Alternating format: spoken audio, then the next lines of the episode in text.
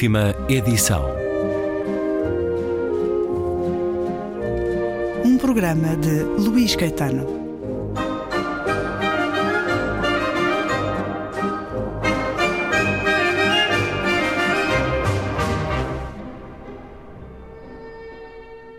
Concluo a conversa com João Luís Barreto Guimarães a propósito do livro Movimento. Mais recente livro de poesia tem a chancela Quetzal, uma conversa que estamos a ter através das plataformas digitais, pela força das circunstâncias, pela força das coisas que certamente lhe limitaram muito ou inviabilizaram de todo as viagens, João Luís Barreto Guimarães. Ora, as viagens fazem muito parte dos seus livros, da sua escrita. As viagens marcam a sua vida desde sempre, desde as primeiras feitas com os seus pais e irmãos, até ao muito que viajou como poeta e médico. Fazem-lhe falta para a escrita? Faz-lhe falta esse movimento, João Luís Barreto Guimarães? No livro há muito reflexo de viagens já feitas. De que forma esta ausência se pode refletir na sua escrita?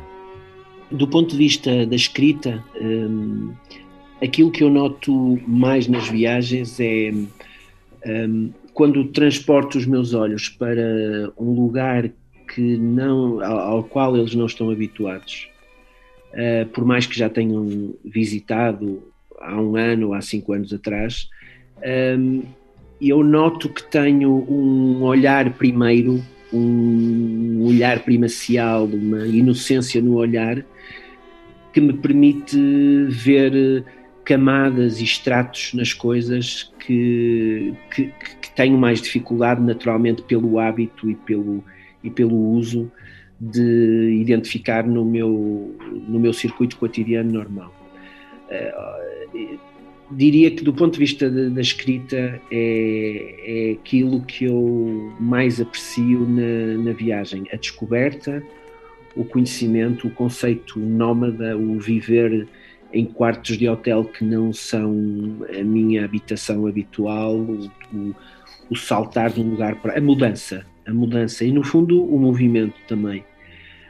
Um, é, é, evidente que quando. e tenho uma disponibilidade absoluta do dia e do tempo para a escrita, porque naturalmente quando vou vou em período de repouso ou de descanso laboral e, portanto, não tenho a, a enorme responsabilidade que tenho no meu cotidiano no meu hospital. E é muito agradável para mim acordar para a escrita e adormecer com a escrita e não o que é mais habitual, que é acordar para o trabalho e ter que fazer a transição para a escrita, que apesar de tudo é, é um degrau doloroso, não é, não é fácil, tem os seus custos. Um, e a sua dificuldade. Uh, nesses, nesses lugares estrangeiros, nesses, nesses universos que me são mais estranhos, é tudo bom normalmente. Peço-lhe agora o encontro com um velho conhecido da página 41, poema À Mesa do Sr. Lopes. À mesa do Sr. Lopes conjuga-se o pretérito imperfeito e o futuro presente. Enganava, logrará. Destratava, calará. Coagia, vencerá. É a gramática do poder no mercado da patranha, o túnel do arranjinho, o alçapão da mentira, a catequese do favor. À mesa do Sr. Lopes serve-se o nepotismo, o adormecimento moral. Cabe-te a ti decidir se puxas de uma cadeira ou confraternizas com a fome. Quem é o Sr. Lopes, João Luís Barreto Guimarães? o Luís, o Luís conhece-o. Todos nós temos Todos o nosso Sr. Lopes. O Sr. Lopes, uh, o Sr. Lopes é o Sr. Silva, é o, é o Sr. Costa, é, é, o Sr. Santos. Uh, é o pior de nós. Estou convencido que os sabem quem é. Às vezes é uma senhora, não é necessariamente sempre um senhor, mas uh, é aquele indivíduo que utiliza o pequeno poder uh, a seu favor, que é capaz de, de, condicionar a felicidade e a infelicidade de cada um de nós no nosso cotidiano, laboral e não laboral. Um, e, e que insiste e que insistentemente uh, tem esse poder sobre o nosso sorriso e sobre a nossa felicidade. Às vezes é, é, é o Dr. Lopes, não é apenas um senhor. Às vezes, uh, às vezes anda no, no, no, grande poder e não no pequeno poder. Mas uh, não passa daquele, daquele indivíduo que entre nós assume essa máscara. Vamos agora pedir-lhe o poema da página 65 que terá acrescentado para marcar também o tempo que estamos a viver. Mais uma vez joga com o último poema do capítulo anterior, partilha com esse poema anterior alguns dos seus versos e demonstra um pouco aquele processo de escrita que, de que eu lhe falava há bocado. É evidente que depois de ter eh, palavras colecionadas, diversos colecionados e, e ideias na cabeça, há um dia e há um momento em que me sento para escrever o poema e exatamente o que estes dois poemas pretendem mostrar é que dependendo do dia em que me sento e que escrevo o poema, assim o poema que surge pode ser um poema diferente. O ato da escrita em si é condicionada pela, pela circunstância do tempo, se, foi, se é escrito numa quinta-feira, se é escrito numa sexta-feira, se é escrito num sábado, e se é escrito em casa, se é escrito no café, depois de um momento bom, depois de um momento mau. E estes dois poemas que partilham versos, que são os versos que, que funcionando como refrão de um poema para o outro, são aqueles que estão uh, na cabeça do, do poeta naquele momento criativo, naquela semana criativa, ganham uma expressão definitiva, preto no branco no papel, conforme é todas essas circunstâncias. Portanto, o, poema não é, obviamente, apenas aquilo que, que entra no poeta através da visão e da audição, etc., e que, e que fica a banhar uh, as suas ideias até ser transformado uh, para o papel, é também o momento e a circunstância em que, em que ele é escrito. E, portanto, estes dois poemas jogam exatamente, estão em dias diferentes do livro e como fazem um díptico entre si, mostram exatamente esse momento do processo criativo. Mas surgiram já uh, no início da pandemia? Olha, uh, o primeiro verso, lentamente a cidade aceita a escuridão, uh, lentamente a cidade aceita a escuridão, que, com, com o qual cada um começa, surgiram-me. Esse, esse, esse verso surgiu-me em Barcelona. E depois é uma batalha perdida, a da luz contra o negrume, ou é uma guerra perdida, da luz contra a penumbra. Foi, um, foi uma ideia e uma imagem que me surgiu eh, também nesse quarto de hotel em Barcelona. E eu andava com esses dois versos na cabeça e tinha que escrever um poema que mostrasse que a, luz, que, a, que, a, que a escuridão vence a luz ao cair do dia, ao cair da tarde, ao chegar à noite.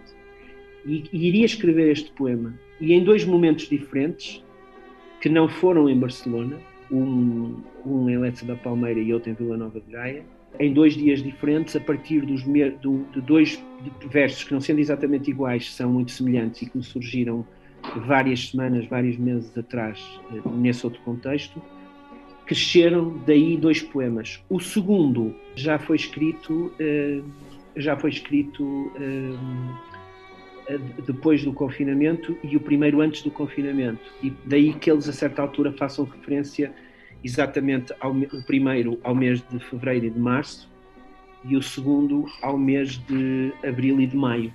Eu muitas vezes ando com uma ideia na cabeça e espero de alguma maneira um contexto ideal uh, espaço-temporal para o pôr no papel, porque depois dele estar no papel, o poema é aquele. Uh, poderão mudar algumas palavras, poderá fazer-se algum acerto nos cortes dos versos, nos enjambemãs, nas cesuras, etc. Mas aquilo que nasce naquele momento é aquele. Uh, e, portanto, eu agora dou tanta importância à ideia inicial que espero o momento ideal para o escrever para que essa ideia chegue a bom porto. Eu sei que isto são aspectos muito técnicos, mas para é mim o, são muito importantes. É o poema em construção e agradeço essa sua partilha. Misonja. Lentamente a cidade aceita a escuridão. É uma guerra perdida da luz contra a penumbra. Conversamos na cozinha, depois de outro dia em casa. Agora é contra mim próprio, já não é contra ninguém. E hoje não me dói nada. Mantenho uma distância segura do que chamam realidade. Sigo-te como um pedinte, atrás de uma ternura rápida. O mosaico da cozinha era em xadrez preto e branco. Movias-te na diagonal, como só via em rainhas. Cada um de nós começou com uma vitória sobre o nada. Somos como um par de fósforos que se deitam lado a lado. Nenhum dos dois se consome sem que o outro se consuma. Lá embaixo, num autocarro, os rostos passam tapados. Aqui um, aqui não. Aqui um, aqui não. Aqui um, aqui não. E conto-te histórias antigas, por exemplo, a do rapaz que via passar raparigas e perguntava a cada uma se queria o seu apelido. Abril foi de dias lentos. A vida regressou em maio. Não sei que fase da lua à noite pendurou lá fora, mas se depender só de nós, pode ser quarto crescente. O movimento do tempo que atravessamos, movimento mais recente livro de João Luís Barreto Guimarães, em tudo isto que estamos a viver, escreveu mais ou menos no último ano? Escreveu mais ou menos nesta pandemia, João Luís Barreto Guimarães? Desde que começou a pandemia, até por, por força do trabalho que aumentou muito no hospital, hum, não tenho, não tenho escrito muitos poemas uh, completos. Tenho utilizado aquele sistema um, que falei de, de recolha de versos, recolha de, recolha de, de versos e de estrofes, por assim dizer, mas não, não tenho tido pressa, até porque normalmente no primeiro ano em que edito um livro uh, preciso, preciso de viver agora, preciso de, de refletir qual vai ser o caminho. Talvez agora em, do, em 2021 comece a, a terminar novos poemas e lá para 2022 eh, pegar nos tais primeiros 25 e ver onde é que aquele livro me vai levar e, e portanto o, o, processo tem esta lentidão e tem esta necessidade de viver e de experimentar e até as coisas acontecerem. Portanto eu, eu, basicamente o que eu fiz no meio do, do meu trabalho foi muito intenso nesta fase da, da pandemia foi basicamente recolher. Um, não acho o assunto da pandemia uh, particularmente poético. Não faço ideia uh, se ele irá ocupar um peso uh, muito significativo no, próprio, no próximo livro. Eu não gostava que, que assim fosse. vamos ver o que é que acontece. É que é que, eu, é que é que eu vou ser obrigado por mim próprio. Até porque Mas... desconhecemos ainda o que o tempo nos trará. Em questão do que é a sua criação, este é o tempo do semear, um pouco como no Eclesiastes, o tempo de semear, o que resultará depois na colheita ainda desconhecemos. A doença e o medo dela eh, tendem a tornar-nos mais humanistas e disponíveis ou mais amargos e fechados no seu olhar? Mais negativos do que positivos, acho eu uh, o que é característico em alturas de sobrevivência.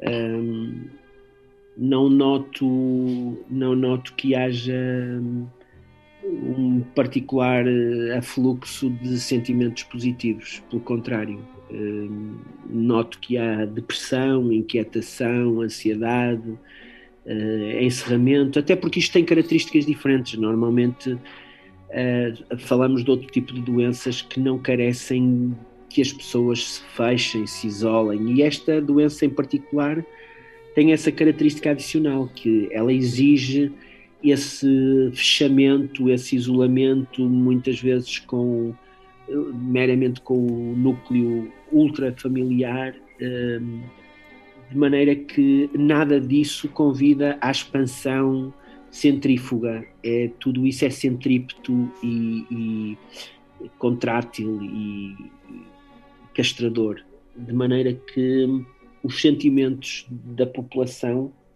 uh, em geral, não estamos a falar em particular daquelas pessoas que fazem da sua profissão ou, da sua, do, do seu voluntarismo um, um, ato de oferta, não é? E de partilha, mas uh, falando da sociedade em geral, acho que isto vai nos levar. Uh, nós já nem reconhecemos as pessoas sob as máscaras, não sabemos quem nos cumprimenta ao longe, uh, não sabemos quem está para lá daquela, daquela barreira. Um, e tudo isto, é, tudo isto é um mundo novo e uma maneira nova de estar na sociedade, e, e percebe-se que cada vez que as pessoas arriscam e quebram um pouco isto e se juntam uh, em núcleos familiares ou de amigos, lá vêm os números outra vez para cima, absolutamente quase, esperados. Quase como um castigo. Uh, quase quase como, como uma fatalidade, e portanto eu estou convencido que este ano as coisas vão mudar, até pelo advento da, da vacina que a ciência nos trouxe. É importante relembrar que foi a ciência que nos claro. trouxe. Um grande certificado da ciência como é algo em que devemos acreditar. É verdade, e, e, e acho que vêm, vêm aí tempos diferentes, mas uh, uh, a grande lição vai ser exatamente essa. E, e, e há sempre esperança, há sempre a esperança. Para um médico, isso deve ser facto absolutamente notório no cotidiano. A esperança, o seguir em frente, a necessidade de seguir em frente. Por isso, pela imprevisibilidade que o tempo acarreta, sempre traz sempre. Pedi-lhe a terminar o poema da página 48, a discussão. Também com a ironia, que é uma marca que faz parte da sua poesia, João Luís Barreto Guimarães. A discussão. Preparar a discussão entre amantes desavindos requer, antes de mais, que se acertem detalhes. Um exemplo: em que lugar encetar a discussão? Qual dos dois grita primeiro? Quem se exaltará depois? Por quanto tempo se fala e se se pode interromper? Se se fica pelo presente ou se se pode ir ao passado? Se se vai lavrar a ata se alguém pode assistir, se cabe tudo numa hora ou se se deixa para depois. Acaso se não couber, por ser vasta a desavença, é essencial decidir aonde se vai jantar, se se pede carne ou peixe, se se pode dar a provar, se se pede tinto ao copo ou uma de branco para dois. É imperioso saber, antes que tudo comece, em casa de qual dos dois prossegue a discussão quem tenta o primeiro beijo, se se vai fazer amor, onde se fará o amor e como se fará o amor.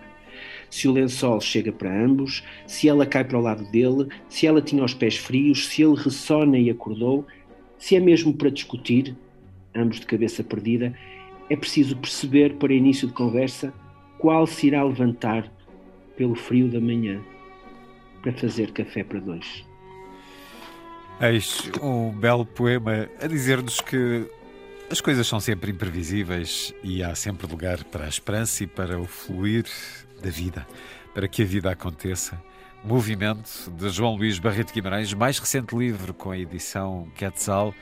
Razão para mais esta conversa na Antena 2. João Luís Barreto Guimarães, muito obrigado pelo regresso à rádio. Obrigado, Luís.